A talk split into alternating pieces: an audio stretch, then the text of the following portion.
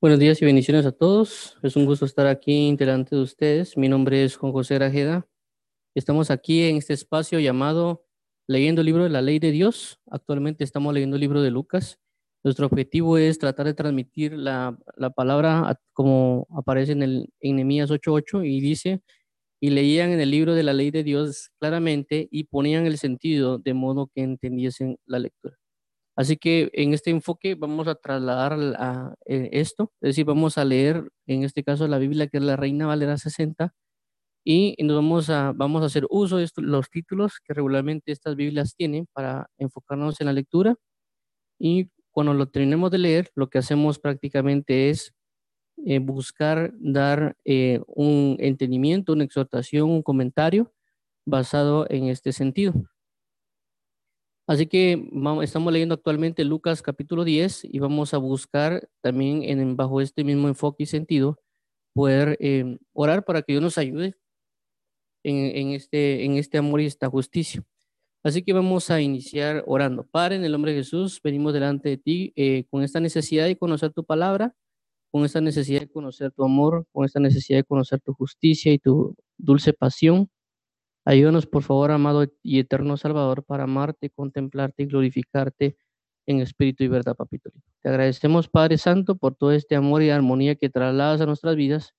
Y ya no soy, papito lindo, para conocer más de ti y amarte en espíritu y en verdad. A ti la gloria, a ti la honra, Padre, a ti el honor, a ti el poder y a ti la alabanza por los siglos de los siglos. Danos espíritu de sabiduría y revelación como tú conoces las cosas, papito.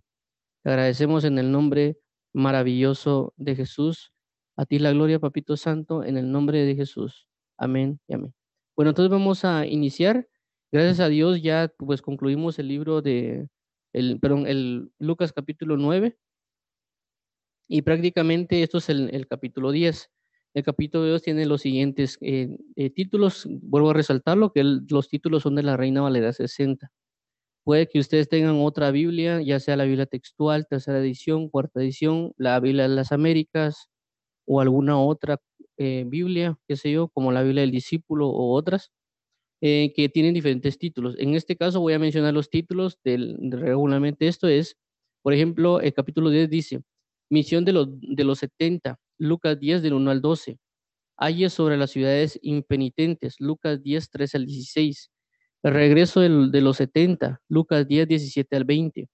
Jesús se regocija, Lucas 10, 21 al 24. El buen samaritano, Lucas 10, 25 al 37.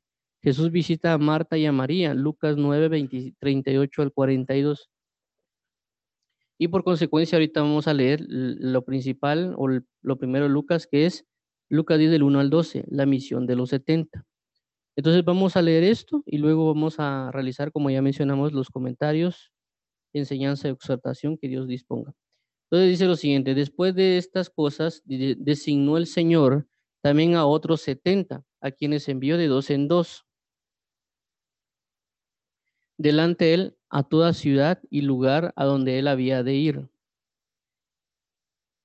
y les decía, la mies a la verdad es mucha, mas los obreros son los obreros pocos. Por tanto, rogad al Señor de la mies que envíe obreros a su mies. Tres, y he aquí yo os envío como corderos en medio de lobos. No llevéis bolsa, ni alforja, ni calzado, y a nadie saludéis por el camino. En cualquier casa donde entréis, primeramente decid paz sea esta casa. Y si hubiere allí algún hijo de paz, vuestra paz reposará sobre él, y si no, se volverá a vosotros. Siete, y posad en aquella ciudad, misma casa, comiendo y bebiendo lo que os den, porque el obrero es digno de su salario. No os paséis de casa en casa. En cualquier ciudad donde entréis y os eh, reciban, comed lo que os pongan delante. Y sanad a los enfermos que en ella haya y decidles, se ha acercado a vosotros el reino de Dios. Mas en cualquier ciudad donde entréis y no los reciban, saliendo por sus calles, decid, aún el polvo de vuestra ciudad que se ha pegado a vuestros pies, lo sacudimos contra vosotros. Pero esto sabed, que el reino de Dios se ha acercado a vosotros. 12. Y os digo que en aquel día será más tolerable el castigo para Sodoma y Gomorra que para aquella ciudad. Bueno, entonces si se dan cuenta, aquí pues hace mención Jesús al- a, la, misión de los 70. Eh, es algo bien importante mencionar aquí en este, en este pasaje porque a veces nosotros tenemos el concepto que Dios únicamente usó a los apóstoles, a los, a los doce, que regularmente a veces se hace mención en la escritura de los doce, así específicamente los doce, eh, o los doce discípulos. Pero en este caso vemos de que no son doce discípulos, sino que son 70 personas que Dios envía con una misma autoridad. Em, y les da ciertas instrucciones, es decir, en el versículo 1 dice, después de estas cosas designó el Señor también a, a otros 70 o a otros 70, es decir, recuerden que ya en, en el pasaje, creo que en el capítulo 9, habla que envía primero, envió a 12 discípulos a hacer la obra, en este caso está enviando a 70, a quienes envió de dos en dos, ojo aquí, que los envió de dos en dos. Delante de él a toda ciudad y lugar a donde él había de ir. Es decir, primero Dios envió a estos 70 antes que él fuera a esas ciudades. Dos, y le decía, la mies a la verdad es mucha, mas los obreros pocos, por tanto rogad al Señor de la mies que envíe obreros a su mies. Es decir, que Jesús tenía el mismo sentir, vuelvo a resaltarlo, que esta es una petición de oración, el versículo 2 de Jesús es una petición de oración que inclusive la, hemos, tenido en las reuniones de, oración de las mañanas, que es prácticamente esto. Y les decía, la miesa la verdad es mucha, mas los obreros son pocos. Los obreros pocos. Por tanto, rogad al Señor de la mies que envíe obreros a su mies. Esto es una petición de oración de parte de Dios que tenemos que aprender a, a, a tomarla. Es decir, cuando nosotros leemos los evangelios o demás capítulos de la Biblia, la, y Jesucristo tiene también peticiones de oración. Dios tiene peticiones de oración. A veces nosotros queremos orar por las peticiones de los demás y decimos, por favor, tráiganos las peticiones de oración. Vamos a estar orando por ustedes y apuntamos en una lista o metan aquí sus peticiones de oración en este, en este, en este, qué sé yo, un, trastecito o en, este, o, en un, o en este papel, llenen este formulario y uno está ahí buscando orar por las peticiones de oración de las personas. Pero la Biblia está llena de peticiones de oración de parte de Dios. Y este versículo, el 2, es una petición de oración de parte de Jesucristo. Imagínense que venga Jesús un día o que en ese momento, por ejemplo, estuvieran todos, eh, o pues, qué sé yo, por, por, solo para manera de ilustrarlo, no es que fuese así, sino para manera de ilustración. Imagínense que en ese momento de repente estuviera Pedro diciendo, por favor, todos vengan aquí, déjenme en este, en este frasco eh, sus peticiones de oración en un papel, por así decirlo. Y de repente viene Jesús caminando y mira aquí Pedro, aquí está mi petición de oración. Uno quedaría sorprendido. Y, pongamos así, ¿acaso no nos podríamos a pensar nosotros cuál sería su petición de oración? ¿Acaso no nos podríamos nosotros decir, bueno, voy a enfocarme porque es Jesús que me está pidiendo una oración, voy a saber qué tiene, voy a ponerme a orar por eso? Pero a veces nos enfocamos más en las peticiones de oración de la gente que en las peticiones de oración que Jesús coloca. Entonces, en este caso, nosotros debemos buscar enfatizar en lo que Jesús está pidiendo, las peticiones de oración que Mies ha dado, y una de ellas es esta. La mies, la verdad, es mucha, mas los obreros son pocos, los obreros pocos. Por tanto, rogad al Señor de la mies que envíe obreros a su mies. Así que este es enfoque que hay que orarlo. Ya mencionamos anteriormente que es obreros representa maestros o hacedores de la palabra. Entonces debemos buscar esto, rogar y orar, y es una de las peticiones que Dios está dando. Es más, vamos a orar en este momento por eso.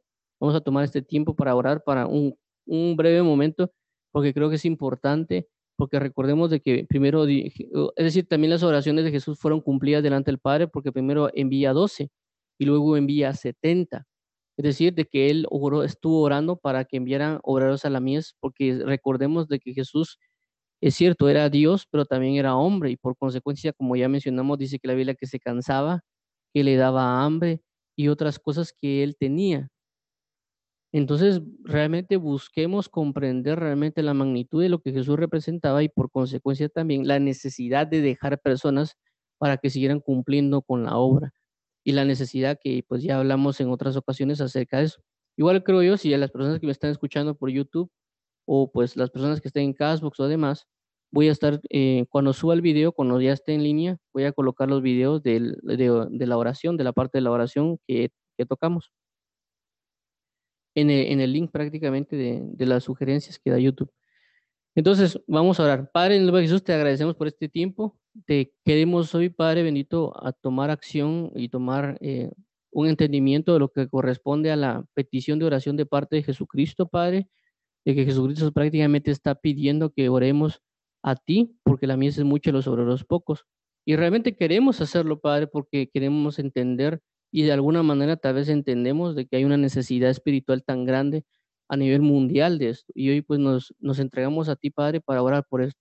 Y queremos rogarte realmente para que tú envíes obreros a la mies, porque realmente la mies es mucha y los obreros son pocos conocemos, verá, Padre, que hay personas que tienen la capacidad de poder predicar y enseñar y demás, pero tal vez no lo están haciendo, no entendemos por qué, pero hay una necesidad. Te ruego, Padre, para que envíes a esas personas o a otros que si quieran hacerlo. Te lo pedimos en el nombre maravilloso de Jesús, porque queremos atender a la petición, no únicamente en este momento, sino también cada día, papito lindo, para que cada día podamos adentrarnos en este conocimiento de fe, de que la mies es mucha y los obreros son pocos. Así que entregamos este tiempo y gracias, Padre, en el nombre de Jesús. Amén. Así que bueno, vamos a avanzar acá. Eh, bueno, vuelvo a resaltar, Jesús entonces, el entender de que ahí necesitas obreros para la mies, primero envía 12 y luego envía 70. Ojo, otra vez, envía 70. Y dice que los dice también a otros 70 quienes envíen dos en dos delante de él a toda la ciudad y lugar a donde él había de ir. Ahora vemos el 3, dice, y he aquí yo os envío como corderos en medio de lobos. Es decir, así como en el capítulo 9 de, de Lucas, si no mal recuerdo, habla acerca de que envía a los 12 y les da instrucciones. Asimismo también a estos 12, a estos 70 les da instrucciones. Dice 4, no llevéis bolsa, ni alforja, ni calzado, y a nadie saludéis por el camino. Miren, esto es bien interesante. Las instrucciones que da Jesús. Y a nadie saludéis por el camino. Ahorita solo voy a hacer mención breve de esta doctrina, es la doctrina de los saludos. Cuando hablo de doctrina, hablo de, de forma de vida, la forma de vida de los saludos. Eh, Dios, miren, Dios le pone tanta atención a todas las cosas que para Él son todas importantes, pero a veces nosotros no le ponemos importancia. Y una de ellas es prácticamente la doctrina de los saludos. Cuando uno lee la Biblia se va a dar cuenta de que hay muchas partes en la Biblia donde enseñan a saludar o, o indican lo que puede representar un saludo. Por ejemplo, Proverbios habla, si no estoy mal, donde dice, no saludes a tu hermano en alta voz de mañana porque se te será contado por maldición. Pero habla de saludar. La Biblia también le dice que cuando vaya el siervo de, creo que era Eliseo, dicen, ve y no saludes a nadie en el camino, porque él iba a hacer una misión específica el saludo iba a provocar algo en él. La Biblia habla de que cuando llega el ángel Gabriel con María, le dice y le da un saludo. Y dice que María se preguntó qué tipo de salutación, es decir, qué tipo de saludo sería este. También podemos ver de que cuando María saluda a Elizabeth, dice que prácticamente Elizabeth fue junto con Juan el Bautista en el, dentro del vientre, fue bautizada o fue llena del Espíritu Santo y comenzó a profetizar y, dar, y dar alabanza a Dios, pero lo hizo porque María saludó. Es decir, María no le predicó, María no le enseñó, María no hizo nada más que saludarla. Y podemos ver otras cosas, por ejemplo, cuando Jesús primero lo que hace es salud, dice, cuando lleguéis a una casa, salud, eh, es decir, paz sea esta casa. Y la paz de, de, de ustedes quedará si hay un hijo de paz. Si no, esa paz regresará a vosotros. Entonces vemos diferentes maneras que Dios manifiesta los saludos. Entonces este es un misterio que hay que aprender a, que tenemos que rogarle a Dios que nos enseñe. De que dice, y a nadie saludéis por el camino, porque va a haber una misión específica que nos va a dar por lo que representan las ministraciones de los saludos de parte de Dios. Ok. Bueno, en estas instrucciones él, da esta situación de, palabra. Okay, entonces veamos, cinco dice, en cualquier casa donde entréis primeramente, decir, pase a esta casa. Ojo, aquí lo que está comentando. Seis, y si hubiera allí algún hijo de paz, vuestra paz reposará sobre él, y si no, se volverá a vosotros. 7. Y posad en aquella misma casa comiendo y bebiendo lo que os den. Es decir, no seamos melindrosos, porque se recordemos pues de que eh, en muchas, a muchas personas no, no comen realmente lo que les colocan, eh, ya sea porque no les gusta o porque simple y sencillamente no, no entra en su conciencia, un montón de cosas que a veces pasa. Eh, en mi caso, por ejemplo, yo no he tenido tanto problema con eso porque a mí me enseñaron en mi casa que yo tengo que aprender a comer lo que me ponen en la mesa. Esa fue mi enseñanza de, entonces yo no tengo tanto problema con eso. Algunos de ustedes tal vez están acostumbrados a un tipo de comida y demás. Eh, cuando si van a alguna casa ya es bien diferente porque la sazón inclusive que alguien tiene pues es muy diferente. Hay personas que cocinan muy, muy salado, otras pues pueden cocinar muy dulce. Es decir, eh, hay que aprender a adaptarse. En este caso, pues Jesús especifica. Alguien dirá, pero ¿por qué usted dice esto acerca de la comida? Porque puede sonar para alguien innecesario decir, ¿por qué Jesús les habla de eso? ¿Por qué les habla de que comen lo que tengan? Si uno ya tiene que saber que tiene que comer lo, que uno le pone enfrente. Pero recordemos de que es, eh, Jesús entendía de que no todas las personas tienen ese sentir, no todas las personas son que le coloquen algo de comida y se lo comen. Entonces eh, Jesús lo aclara, coman toda la comida que les pongan en la mesa, no menosprecien nada de lo que les están dando. Y miren, y esto puede, como vuelvo a resaltar, puede sonar como que lógico de cualquiera que lo diga, pero es importante mencionarlo. Eh, hay, inclusive hay personas que se ofenden solo con el hecho que uno no coma lo que les ponen en la mesa. Yo recuerdo que yo fui, bueno, en, mi grupo de estudio hace años, cuando estaba en básicos, yo fui a la casa de alguien, recuerdo yo que una persona no, no, se, estuvo, no se estaba comiendo lo que le habían dado. O, o tal vez, bueno, también la otra, otra situación de que la persona puso bastante comida. Entonces no se, lo, no se lo terminaron de comer y lo primero que dijo la señora es, mi hijo, pero no le gustó mi comida. Es decir, bueno, el primero está dando un montón de comida por, por, por una parte. Y lo otro dice, mire, ¿será que no le gustó la comida? O a veces se siente ofendido, es un montón de cosas. Pero también, como vuelvo a mencionar, la sazón y demás situaciones, Dios dice específicamente, dice, y posad en, aquella misma casa, comiendo y bebiendo lo que os den. Ojo acá, recordemos de que tal vez unas personas, cualquiera de nosotros, puede ser que todos los días cambien de comida, es decir, un día es arroz, otro día frijoles, otro día tostadas, otro día chuchitos, otro día tamales, otro día paches, la comida del lugar, cualquiera. Pero puede ser que en otras casas no va a ser así. Puede ser que en otras casas el primer día va a ser frijoles, el segundo día frijoles, el tercer día frijoles, el cuarto día frijoles, el quinto día frijoles, el sexto día frijoles con crema y el séptimo día frijoles. Y así todo el mes. Entonces hay que aprender a comerlo. Es decir, no, no tenemos que ser melindrosos en ese caso, porque Dios va a brindarlo. A veces nosotros somos muy quisquillosos o queremos, ¿no? Que, que otro tipo de comida. Dios nos va a enseñar a hacer cada cosa, un tipo de enseñanza, no solo... Y bueno, como digo, esto nos puede tomar de, de diferentes maneras. Puede ser que en otra casa tal vez solo les gusta el caldo y caldo todos los días. Pero nosotros tenemos que aprender también a adaptarnos porque es algo que Dios nos va a enviar a hacer. Por eso lo especificó. Dice, bueno, porque el obrero es digno de su salario, no os paséis de casa en casa. Ojo que aquí dice, no os paséis de casa en casa. Dice, en cualquier ciudad donde entréis y os reciban, comed lo que os pongan delante. Miren otra vez que lo vuelve a colocar. ¿Por qué lo vuelve a colocar Jesús en este detalle? ¿Qué tanto problema había con la comida que Jesús lo está indicando? Son dos versículos que está diciendo, y posad en aquella casa comiendo y viendo lo que os den versículo 8, en cualquier ciudad entréis y os reciban, comer lo que os pongan delante. ¿Qué tanto problema tenían ellos con la comida? ¿Me entiende? Para estar repitiéndolo Jesús en dos versículos y estarlo remarcando qué tanto concepto había de problema con la comida. Entonces, en este caso va a ser lo mismo con nosotros. No tenemos que ser melindrosos, tenemos que aprender a comer lo que nos estén dando, porque sé que hay personas que tienen la capacidad de hacerlo, y hay personas que no tienen la capacidad de hacerlo en el sentido de que, ah, no, es que esta comida no me gusta.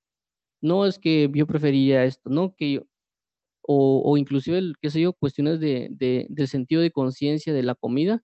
Por eso está especificando Jesús, coman todo lo que les pongan enfrente. Ok, vamos a avanzar.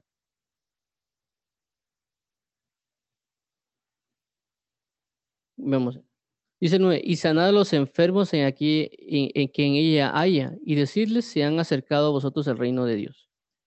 Más en cualquier ciudad entréis y no reciben salir por las calles y decir, bueno, veamos este versículo 9 eh, que dice, y sanad a los enfermos en que en, en ella haya. Esto es bien importante, vuelvo a resaltarlo, porque hay personas o hay corrientes de, de, conocimiento doctrinal de ciertas denominaciones que dicen de que las sanidades únicamente eran para los apóstoles, que los dones espirituales únicamente servían para confirmar la misión de los apóstoles. Pero aquí vemos de que hay 77 personas, perdón, a 70 personas a las cuales Dios envía y les da la autoridad para que sanen. Y no solo que sanen, sino que también eche fuera demonios, porque eso lo vemos también después de que leamos lo que está acá, y cuando dice el regreso a la misión de los 70, dice que los, los demonios se les sujetaban, es decir, que ellos no solo sanaron, sino también echaron fuera demonios. Entonces, cuando las personas dicen de que los dones concluyeron, es ilógico decirlo, y también toman del base el versículo donde dice que, lo, la, que, que cuando venga lo perfecto, todo acabará. Y por consecuencia dicen que los dones espirituales no están activos actualmente y también dicen de que los, dones únicamente son para los apóstoles. Entonces, cuando vemos este pasaje, vemos que no es así porque Dios no envió a los doce. Porque si fuese solo los apóstoles, tendríamos que decir entonces que estos 70 también son apóstoles. Entonces no tenemos solo 12 apóstoles, tenemos 70 apóstoles. En este caso, si los, estos 70 fueran diferentes a los 12, si fueran diferentes a los 12, entonces no tenemos 70 apóstoles. Tendríamos alrededor de 82 apóstoles. Pero no es así. Aquí no dice que eran apóstoles. Solo tenemos los 12 apóstoles que Dios dejó estipulados según lo que entendemos. Y estos 70 que fueron enviados no eran apóstoles, eran discípulos que Dios envía, pero también le da la misma autoridad que le dio en un principio a los apóstoles. Y la, la dirección es, sanen enfermos. Por eso Jesús cuando dice, el que creyere en mí, en mi nombre echará fuera demonios, pondrá sus manos sobre los enfermos y sanarán y hablarán nuevas lenguas. Lo dijo sobre el que cree, no sobre los apóstoles. Las personas regularmente hablan eso, como ya mencioné en otras ocasiones, por su incapacidad de hacer las cosas, su incapacidad de fe. Quieren justificar su incapacidad con la misma Biblia y con el mismo contexto escritural de que no pueden hacer las cosas por su misma incapacidad. Por eso mismo no tenemos que buscar justificar nuestra incapacidad con la escritura. Todo lo contrario, si nosotros no podemos hacerlo, pues ver y preguntarle al Señor, mira, ¿por qué no puedo? Aquí dice, el que creyere, el que creyere. La otra justificación que las personas dicen es de que, como ahí dice que ponen la mano sobre los enfermos y, tocarán, beberán cosas mortíferas y no morirán, y, y no me recuerdo la otra cosa de, los, de, la, de las serpientes, ellos como que esperan de que uno agarre vasos de agua con, con veneno y comenzarlos a tomar para demostrar a la gente que no es así. Yo creo que es una, una postura, y eso lo, lo oí de una persona que es muy conocida a nivel teológico, y estamos hablando de, de Latinoamérica, que es reconocido. Y, y, dice comentarios como esos, yo digo, me, de, ¿qué, estamos, ¿qué está pasando con nosotros? Pues porque, o sea, supuestamente es una persona reconocida, ha sacado cantidad de libros, reconocido teólogo y universitario también, del lado de los hombres, ojo, no del lado de Dios, del lado de los hombres, reconocido y escuchado por muchos.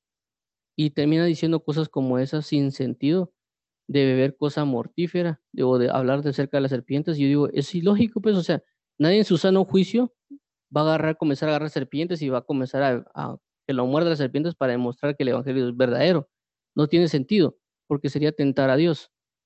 ¿Me entienden? Tampoco significa que yo a andar sanando a cada rato a todo el mundo, porque tampoco es así. Jesús tampoco hizo eso. Tampoco yo puedo andar como que en la calle saliendo, mire, le voy a echar fuera al demonio a usted, porque tampoco se manifiesta de esa manera. Dios va a liberar al que Dios quiera. La Biblia habla de que es la voluntad de Dios, no la, la voluntad del hombre. La Biblia también dice que no podemos echar a hacer algo si no hay fe. Por eso Jesús dice en otro pasaje, o la escritura dice acerca de Jesús, y dice, y Jesús no hizo ahí muchos milagros a causa de la incredulidad de ellos. Entonces no es solo que yo tenga la capacidad de hacerlo, sino de que yo puedo tener la capacidad, pero la persona no tiene la fe. Entonces no se puede hacer nada. Pero si amarramos las dos cosas, tanto la fe de la persona como la fe que yo tengo, se va a sanar. Porque ese es el enfoque de Dios, no solo la fe mía, sino la fe de la otra persona. Entonces, en este caso, vuelvo a resaltarlo, Jesús envía ahorita 70 para que también hagan la obra que es que hicieron en un principio los 70. ¿Por qué? Porque la mies es mucho, los obreros pocos. Por cuanto Jesús oró para que la mies, para que Dios enviara más obreros a la mies, por eso es de que primero fueron 70 y luego fueron, pero primero fueron 12 y luego fueron 70. Pero también Dios les da la impartición del poder para que sanen. Es decir, si en el primer pasaje de, de, los 12 Dios le dice que vayan y sanen, entonces en el 70 le dice que vayan y sanen, entonces por consecuencia cuando habla de los que creen en Él, dice que sanen, entonces ¿qué tenemos que hacer nosotros cuando vayamos a predicar? Sanar. No le tenemos que restar importancia a eso. La persona dice, no, es que solo Dios sana. Entonces, si solo Dios sana, por qué Jesucristo está dando la instrucción de que estos sanen. O sea, no tiene sentido. O sea, si el mismo Jesucristo es Dios, entonces ¿por qué Jesús no fue con ellos y ellos y Jesús sanó? Él siendo Dios. Entonces la, la justificación que las personas dan acerca de estas cosas es de que Dios sana y solo Dios puede tener la capacidad de sanar y que nosotros no podemos sanar. Entonces, ¿por qué Jesucristo le dice a ellos que sanen? Es decir, que cuando ellos fueron, ellos sanaron, no fue Dios el que sanó. Tal vez Dios sanó a través de ellos, porque la autoridad Jesucristo se la dio a ellos. Entonces no podemos decir que no podemos sanar porque es parte de la persona que cree. Tampoco estoy hablando de los dones espirituales, ese es otro tema. Ahorita voy a, voy a resaltar eso porque creo que es muy importante que lo tomemos en cuenta. Voy a resaltar, voy ahorita a tocar el, el, el de los apóstoles en el versículo, bueno, ni siquiera los, en el versículo, capítulo 9 de Lucas, voy a leerlo para que veamos también esa parte, porque es sumamente importante mencionar esto para que tengamos un mejor entendimiento. Dice, bueno, la misión de los doce, este es capítulo 9 de Lucas. Dice, y habiendo reunido a sus doce discípulos, le dio poder y autoridad, sobre todo demonios y para sanar enfermos. Otra vez, les dio poder y autoridad sobre todos los demonios y para sanar enfermos. Otra vez, sanar enfermos. ¿Qué dice el versículo 10, el capítulo 10 de, en el versículo 9? Y sanar a los enfermos que haya. Es decir, tanto con los doce apóstoles como con los 70 les da la autoridad para que sanen. El grupo de los doce apóstoles más el grupo de los 70 que no son apóstoles. O por lo menos los de los 70 había los doce apóstoles. Pero ojo, y vuelvo a resaltarlo, les está dando la autoridad de sanar. Hay personas que dicen que solo Dios sana y que el hombre no tiene la capacidad de sanar, de que esos son charlatanes, de que no sanan. Pero aquí estamos viendo específicamente en la escritura que está diciendo que tenemos la capacidad de sanar, porque Dios está dando la autoridad para que alguien sane. Ahora vamos a leer eh, el versículo de, el, eh, de Marcos, creo que es, si no estoy mal, cuando dice el que creyere.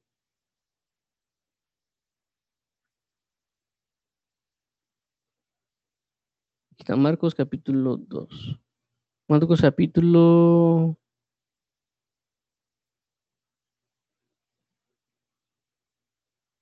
Allá, señales seguidas. Perdón.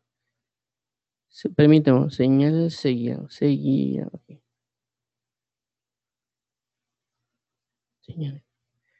Entonces vamos a ver en, Marcos, si no estoy mal, este pasaje dice lo siguiente. Ok, Marcos 16, capítulo 17. Ok, dice. Dice 16, el que creyere y fuere bautizado será salvo, más el que no creyere será condenado. 17, y estas señales seguirán a los que creen. ¿Qué? Y estas señales seguirán a los que creen. No estas señales seguirán a los apóstoles, no estas señales seguirán a los profetas, nada de eso, dice, a los que creen, en mi nombre echarán fuera demonios, hablarán nuevas lenguas, tomarán las manos, tomarán en las manos serpientes, y si bebieren cosa mortífera no les hará daño. Sobre los enfermos pondrán sus manos y sanarán.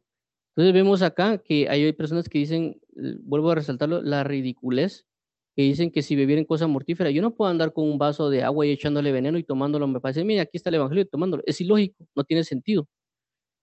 También en el versículo 18, tomar las manos serpientes, tampoco es ilógico andar con, con manos en las serpientes. A lo que quiere resaltar Dios, dice, tomarán en las manos serpientes y verán cosa mortífera, no les hará daño. Esto, este, esto lo ejemplifica cuando hablan en el libro de Hechos con el apóstol Pablo, porque dice que el apóstol Pablo estaba eh, en una fogata y prácticamente dice que la, la serpiente se le prendió en, el, en la mano y lo mordió, y que las personas están esperando que se hinchara y prácticamente dice que no pasó nada. Pero entonces yo no puedo andar con serpientes ahí como que, bueno, la Biblia dice que tomaran la mano serpientes y no me dan daño, entonces bueno, ando yo con una mi, con una mi cajita de serpientes y que, bueno, aquí miren, aquí este es el evangelio y saco de la serpiente que me muerda. O sea, no tiene sentido, pues no es el hecho de lo que quiere dar a entender Jesucristo. No es el objetivo del, del que cree, sino que el objetivo es, miren, hay cosas que van a acontecer en este mundo que les pueden hacer daño, pero no les va a pasar nada porque creen en mí. ¿Me entienden? Entonces, otra vez, en mi mano echarán, eh, en mi nombre echarán fuera demonios, hablarán nuevas lenguas, tomarán las manos de las serpientes y verán cosas mortíferas, no les hará daño, solo los enfermos pondrán las manos y sanarán. Entonces vemos que aquí, 18, la, habla de la sanidad y en el 17 habla de echar fuera demonios. Cuando vemos acerca de los doce, habla también que les dio autoridad y poder sobre qué? Sobre los demonios y sanar enfermos. Y también en el versículo, perdón, y tal vez en el versículo 10 habla de la sanidad de los enfermos, pero también cuando vemos después en el versículo de, de los, despuésito de esto, aquí creo que no habla de la liberación de demonios, pero después dice de que venían alegres los 70 a causa de que eh, los demonios se les sujetaban. Entonces vuelve a resaltar lo mismo. Con los doce apóstoles, les dio la autoridad, o sea, los dos apóstoles cuando fueron a su misión echaron fuera demonios y también sanaron enfermos. Con los 70 hay una sanidad también y también una liberación de demonios. Y cuando Jesús menciona que los que creen sanan enfermos y echan fuera demonios, y también habla de que otros personajes de la escritura también terminan sanando y echando fuera demonios. Es decir, que realmente el objetivo principal acerca de las personas que creen y predican el Evangelio es sanar enfermos y echar fuera demonios. Entonces, no podemos decir, la Biblia deja bastantes aspectos de la escritura de que Dios delega su autoridad sobre los demás para que la hagamos. El problema está que no tenemos la fe y que vuelvo a resaltarlo. Nosotros a veces avalamos nuestra incapacidad con la escritura. Y eso solo se llama ignorancia. Queremos eh, justificar nuestra incapacidad no lo hagamos, más bien si no podemos hacerlo, pedirle al Señor, Señor, ¿por qué? ¿Qué es lo que no he creído? ¿Por qué es que no he, qué me está impidiendo el creer en esto? ¿Para qué? Para salir de esa situación y comenzar a cumplir la misión que Dios nos ha dado. Y no estarle echando la culpa a la escritura o personas de decir, no, es que no se puede ahorita echar fuera de demonios, que solo Dios los echa, no, que ahorita no se puede sanar porque solo Dios sana. Entonces, ese es un problema. ¿Por qué? Porque Dios delega su autoridad. Si Dios está dando la autoridad para que prediquemos, ¿cuánto no más para que sanemos? Es, decir, ¿qué es más importante? ¿Predicar el arrepentimiento para perdón de pecados o sanar? Creería yo que es más importante la predicación de, predicar perdón de pecados que, que las sanidades. ¿Acaso no dice Jesús en la escritura, o como dice la palabra, que hay una palabra que le gusta decir a un amigo, ¿acaso no habéis leído? ¿Acaso no habéis leído que Jesús dijo ¿Qué es más importante hacer? ¿Qué es más, que, pero qué es más difícil decir? ¿Tus pecados te son perdonados o levántate y anda? ¿Qué es más difícil? Es más difícil decir tus pecados te son perdonados, así levántate y anda. Entonces, si Dios delega la predicación del Evangelio, que es más importante, la explicación del perdón de los pecados, ¿por qué no tomarle en cuenta también las sanidades?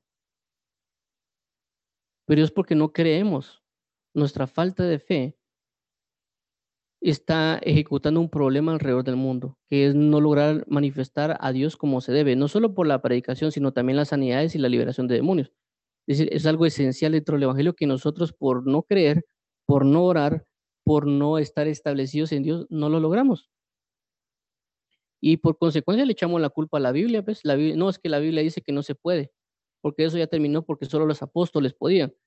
Pero vuelvo a resaltar, aquí estamos viendo que no solo fueron los apóstoles. Y alguien dirá, no, es que eso fue antes del Pentecostés, con mayor, con mayor razón. Si la Biblia, ojo con esto, si la Biblia dice, si la Biblia dice que tenemos un mejor pacto con Jesucristo, entonces esto fue antes del nuevo pacto. O sea, a veces nosotros decimos, no, es que lo que está de Génesis a, de Génesis a Malaquías es Antiguo Testamento y lo que está de Mateo a, Apocalipsis es Nuevo Testamento. No, Señor, no es así. ¿Por qué? Porque eh, recordemos de que el Antiguo Testamento comienza con Abraham, no comienza en Génesis 1.1, comienza específicamente cuando Dios hace un pacto con Abraham. Es decir, de que de Génesis 1 hasta Abraham hay un tiempo de gracia de, Abraham hasta Jesucristo, hasta la cruz de Cristo, está el antiguo pacto, porque Jesús no había muerto, por consecuencia no había muerto, el antiguo pacto tenía que estar vigente. Entonces, es decir, de que desde Abraham hasta la cruz de Cristo está el antiguo pacto. Es, decir, que Jesucristo sanó, liberó, echó fuera demonios en el antiguo pacto, porque no había muerto. No se había derrocado el, el arta de decretos no había muerte del testador, es decir, que los apóstoles, Jesucristo mismo estaba sanando y echando fuera demonios bajo el antiguo pacto. Y era la manifestación del Evangelio. Pero cuando Jesucristo muere en la cruz, que ya muere en la, cruz del Calvario, cuando Él resucita comienza el nuevo pacto. Ahora, si el antiguo pacto tenía ese nivel de poder, de manifestación, ¿cuánto no más el nuevo pacto? Porque nos ha dado las aras del Espíritu Santo. Entonces nosotros no, no eh, malinterpretamos muchas cosas. El otro aspecto que malinterpretamos es de que nosotros pensamos de que solo aquellos que tienen el don de sanidad pueden sanar. Y tampoco es eso, no es así. Regularmente ese es el error que tenemos. Por lo menos hay tres niveles de manifestaciones en las sanidades o en las profecías. Es decir, hay otras personas que dicen que la persona con la predica profetiza. No es totalmente cierto. Por eso hay, regularmente son tres niveles los que yo creo, eh, o por lo menos dos en, ciertos casos, de que está en sí mismo la persona que tiene la capacidad de sanar. Es decir, que ya, como dice aquí, el que creía es sana, es decir, cualquier persona puede sanar, porque Dios les dice poner sus manos a los enfermos y sanarán. Pero está el otro aspecto cuando ya viene el don de sanidad. Y ese don de sanidad por consecuencia, ya la persona tiene el don, es decir, tiene la facilidad de, sanar a otra persona. Una persona al que cree va a sanar, pero esta persona ya tiene el don, igual con la profecía. Hay personas que ya tienen el don de profetizar y se les hace fácil profetizar. Regularmente en cualquier momento pueden andar profetizando. Y hay otras personas de que tienen que pueden profetizar en, cualquier momento, pero tal vez no tienen la facilidad que tiene otra persona para profetizar. Por ejemplo, en mi caso, yo no soy aquellos que andan profetizando, pero sí he dado profecías, sí he profetizado a personas, pero tampoco es de que todos los días ando yo profetizando, pero sé que hay personas que tienen una facilidad para eso. Yo no tengo esa facilidad en ese, en ese aspecto. Entonces yo no tengo necesariamente esa plenitud del don, aunque la Biblia dice que nosotros podemos pedir por los dones, en este caso pedir y rogar para poder profetizar, dice la escritura, eh, bueno.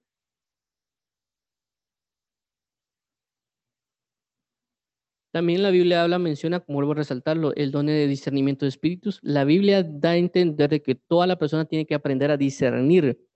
En Juan, 1 Juan también dice, eh, probar los espíritus si son de Dios. La Biblia también dice que el espiritual discierne todas las cosas, es decir, que en sí mismo el discernimiento todos lo tienen que ejecutar. Aparte es cuando alguien tiene el don de discernimiento. Entonces esa persona tiene la mayor facilidad para discernir que otras no tienen, pero todas tienen que tenerlo. Es decir, lo, voy a poner en este sentido. Yo no sé cómo es la educación, eh, la educación de cada país, pero por lo menos aquí en Guatemala se maneja de la siguiente manera. Cuando uno tiene, tanto, voy a ponerlo en los básicos que hay aquí en Guatemala, donde yo estudié, regularmente uno tiene ciertos cursos y ciertos horarios y también, por ejemplo, tiene un curso de educación física. Entonces, por consecuencia, no todas las personas tienen la capacidad de ejecutar educación física. Unos son como gorditos, otros son flaquitos, otras personas tal vez ya hacen ejercicio. Entonces, La persona que entra dentro del curso de educación física, los ponen a correr y la persona que aprende a correr, o sea, ya lo hace porque lo hace normalmente, ya tienen la facilidad, tienen el don para hacerlo, ahí va. Pero otras personas que les cuesta, no quieren comer porque están gorditos, chonchitos y demás, entonces tienen una incapacidad para hacerlo, no tienen el don, no tienen la facilidad. Por ejemplo, los futbolistas como Messi o, o algún otro, eh, Cristiano Ronaldo y demás, eh, dicen por ahí que Messi eh, tiene el don, es decir, Messi lo, tiene el don, es decir, la facilidad para eso, pero que Cristiano Ronaldo tuvo que eh, ejercitarse, tuvo que hacer muchas cosas para tener la cualidad para lograr ser buen futbolista. Es decir, vemos la persona que tiene el don más la persona que se esforzó para lograr la habilidad. ¿Me entiende? Que tal vez no sé cómo pasa con Messi, pero si tal vez este Messi agarrara todo lo que fuera el, el esfuerzo que metió Cristiano Ronaldo, pues fuera mucho mayor la, la, habilidad que podría tener Messi. Es un ejemplo, no conozco a su totalidad, pero es un ejemplo basado en lo que estamos mencionando. Entonces, la persona tiene el don de discernimiento, pero a veces no lo usa. Y eso le, y, y, y si lo usara, tuviera mayor facilidad de conocimiento de muchas cosas. Entonces, todo se basa en la Biblia. La Biblia deja ver que hay muchas cosas que la tenemos que usar, pero aparte es el don. Por ejemplo, el don de sabiduría, el don está, es decir, en sí mismo todos tenemos que tener sabiduría pero aparte es alguien que tenga el don. De igual manera con la, los milagros, la fe y todos los dones espirituales que la, vieja, la Biblia deja entender y conocer, lo, lo tenemos que ejecutar. Solo que hay unas personas que tienen el, el don en sí mismo y a otros que tienen la acción de realizarlo. No es lo mismo. Eh, y aparte, por ejemplo, en el caso de la profecía está el, la persona que tiene el don de profecía, la persona que en sí mismo tiene la solo tenemos que tener la capacidad de profetizar como tal y aparte está la persona que es profeta, no es lo mismo. Entonces, esto ¿por qué lo menciono? Pues resaltando el aspecto de los dones espirituales y la necesidad de las sanidades y la liberación y por consecuencia la fe que tenemos que tener. Si Dios delegó a los doce, si Dios delegó a los setenta, si Dios estableció ante su partida que el que creyere sanará, cuánto nomás entonces permanecerá la misión de que tenemos que sanar. Es decir, en todos los casos Dios manda a, a sanar y liberar, em, liberar demonios. Entonces es basado en una lógica espiritual y basado en el entender que el nuevo pacto es mayor que el antiguo, entender de que por consecuencia la manifestación de que nosotros sanemos a las personas o echemos fuera demonios está vigente porque por consecuencia, si Dios lo tomó por prioridad en su predicación, en los 12, en los 70, y en, en, el, en cuando lo que leímos acerca de creer, y que asimismo tanto lo que aparece en el libro de Hechos eh, manifiesta las sanidades, por consecuencia da a entender que tenemos que sanar y librar. Y alguien dirá, no, es que solo la Biblia solo habla, hace mención de los apóstoles. Es lógico, porque por eso se llama eh, los hechos de los apóstoles. No se llama el hecho de los hechos de los discípulos. No se llama el, los hechos de los creyentes. Por consecuencia, si se llama los hechos de los apóstoles, significa que eh, ese solo va a hablar de los apóstoles, no va a hablar necesariamente de los creyentes. Por eso que vemos de que solo dice, no, es que solo Pablo, Pedro y todos los demás apóstoles pueden sanar. No, joven, lo que sucede es que en la escritura, por eso se llama Hechos de los Apóstoles, están las obras de los apóstoles. Pero no significa que las personas que creyeron en ese momento no sanaban. O sea, no creamos de que Pablo, por ejemplo, Pedro predicó y se convirtieron en mil, se convirtieron en mil, y ellos no hicieron absolutamente nada, todo lo contrario. Ellos también ejecutaron cosas que tenían que, eh, que, tenían que manifestar acerca de ellos. Vamos a ver si logramos ver algo acá con respecto a Esteban. Vamos a ver Hechos capítulo, creo que es capítulo 6 o 7. Hechos 6. Vemos los, selecciona los el resto de esto. Ok, veamos esto acá. Vemos en el capítulo 6 de que hablan aquí los dos apóstoles, pero también habla de la elección de los siete diáconos. De estos siete diáconos, vemos de que entre ellos, los diáconos eligen a Esteban. Dice, eligieron a Esteban, varón lleno de fe y del Espíritu Santo, y a Felipe, Prócoro, Nicanor. Dice, arresto de Esteban. Versículo 8. Y Esteban lleno de gracia y de poder hacía grandes prodigios y señales entre el pueblo. Entonces, mira aquí, y estaban, lleno de gracia y de poder hacía grandes prodigios y señales entre el pueblo. Es decir, si hacía grandes prodigios y señales y no era apóstol, sino que era diácono, la pregunta es, ¿cuáles eran estos grandes prodigios y señales? ¿Acaso no podía ser liberar? ¿Acaso no podía ser sanar? ¿Acaso no podría ser tal vez transformar el agua en vino? ¿Acaso no podría haber sido resucitar a alguien? ¿Acaso no podría ser eh, alguna otra situación que se podría manifestar? Porque aquí está interpretando grandes señales y prodigios. ¿Acaso no fueron ciertas cosas que pudiera haber hecho Jesucristo? ¿A qué hace referencia con grandes señales y prodigios? Yo lo asimilaría como lo que es sanidades y liberaciones, lo mismo que todos. ¿Por qué? Porque el que creyera. Miren, en el caso de los libros, de hecho, no se muestra a alguien más que hable esto más que a Esteban. Vemos, por ejemplo, a Pablo, vemos a Pedro, vemos a Felipe, vemos a, otras personas por ahí, pero regularmente no vemos a alguien fuera de ese círculo más que a Esteban. Y pues no recuerdo alguna otra, otra persona que se muestre dentro de esto más que a Esteban. Entonces, Esteban realizó cosas también de parte del Evangelio porque, le, porque ya tiene el, Espíritu Santo, ya dio esa manifestación en todos nosotros. Pero tenemos que creer y no justificar nuestra incapacidad con las escrituras. Ahora, dice más en cualquier ciudad donde entréis y no, no reciban saliendo por sus calles, decid, eh, aún el polvo de vuestra ciudad que se ha pegado en nuestros pies, lo sacudimos contra vosotros, pero esto sabed, el reino de Dios se ha acercado a, vosotros. Ok, vamos a dejarlo acá. Vamos, mañana vamos a continuar con esto, la misión de los 70. Ya nos pasamos un poquito del tiempo. Y vuelvo a resaltar, no busquemos utilizar la Biblia para colocar o decir nuestra incapacidad para hacer las cosas. Todo lo contrario, vayamos mejor a preguntarle a Dios por qué no hemos logrado algo y buscar la Biblia para saber cómo lograrlo hacer. En este caso, la fe de tener la capacidad de sanar y liberar a alguien. ¿Por qué? Porque si Dios envió la importancia de enviar a los 12, enviar a los 70, a los creyentes y demás, y lo hicieron, ¿cuánto nomás nosotros que estamos actualmente tenemos que tener la capacidad de sanar?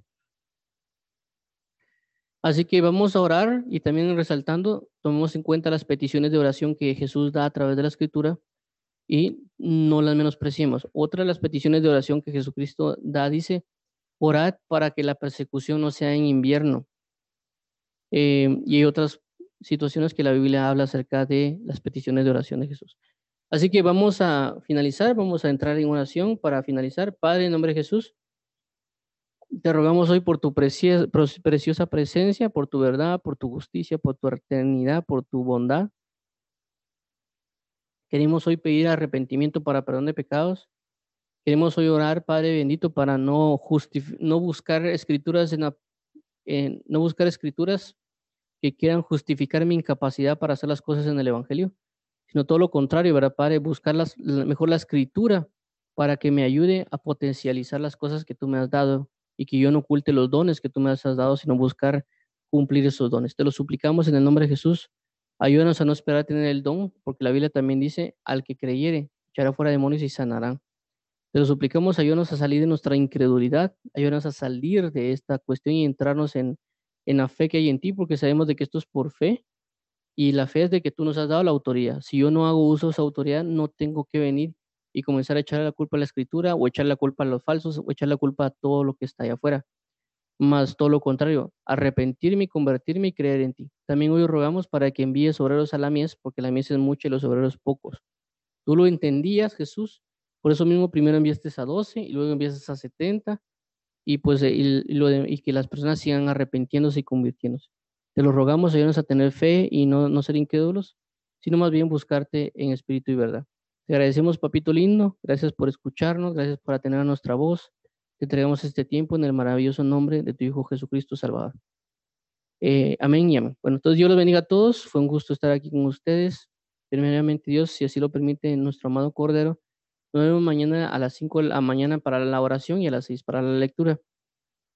Siempre recordándoles que estamos transmitiendo vivo diferentes plataformas como Facebook, Twitter, YouTube, Instagram, Twitch, BK, Castbox e Instagram Estamos transmitiendo en vivo. También hay otras plataformas como The Live y otras que este, estamos por ahí que no están acá, acá pero que así estamos transmitiendo.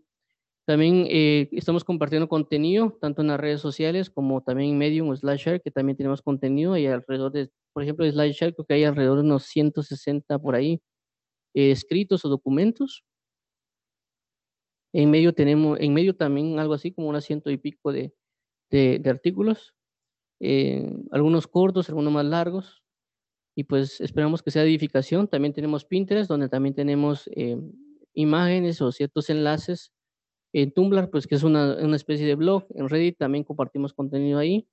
En Archive también tenemos pues contenido donde está ahí está la Biblia en audio en diferentes idiomas, eh, predicadores que se han subido, predicas de unos, personajes y también las enseñanzas que subimos y demás. También estamos compartiéndolo, así que eh, siéntanse libres de seguirnos o suscribirse según ya sea cada canal, o sea sea YouTube o Facebook o Twitter o Instagram. Dios los bendiga a todos. Recordemos que estamos como Jehová es mi salvación o YHWH es mi salvación. En Facebook específicamente como Salmo 70, eh, porque hay otra persona que también aparece en Facebook con Jehová es mi salvación. Y pues Dios los bendiga a todos. Un gusto estar aquí con ustedes. Dios bendiga, santifique y vivifique sus corazones en la santa presencia de Cristo Jesús. Bendiciones a todos. Un abrazo. Bendiciones.